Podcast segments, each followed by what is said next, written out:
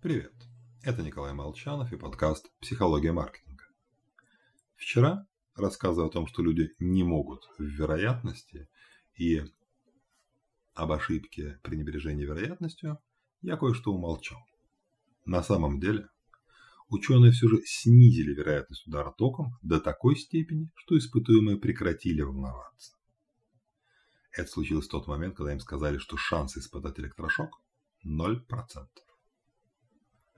полное отсутствие риска выглядит крайне привлекательно. А все остальное примерно одинаково пугает.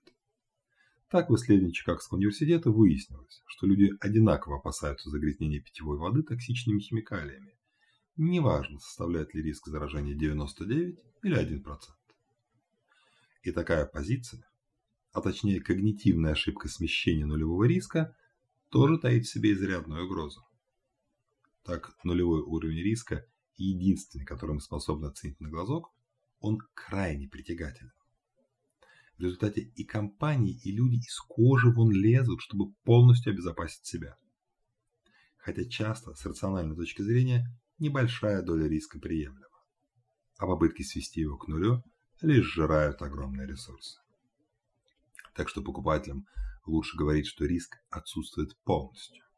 Пусть даже по одной не самой существенной характеристике – в любом случае, этот факт повысит впечатление надежности продукта в целом.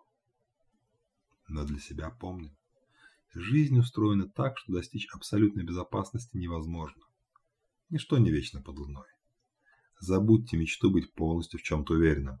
Намного эффективнее направить силы на снижение других рисков.